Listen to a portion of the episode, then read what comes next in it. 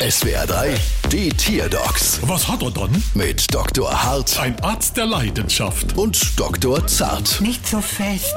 So, was haben wir dann? Es ist ein Uhu. Und was hat er dann? Er hat einen Sprachfehler. Sprachfehler. Mama laut. Mama leise.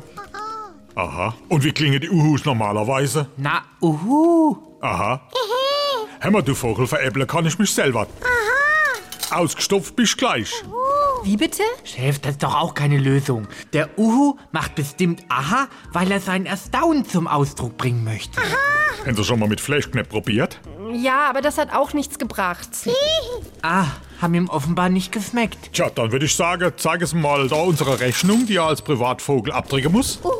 Wow, da macht er ja Uhu. Wie haben sie das denn geschafft? Naja, bei 850 Euro bist du gleich geheilt. Bald wieder. Was hat er dann?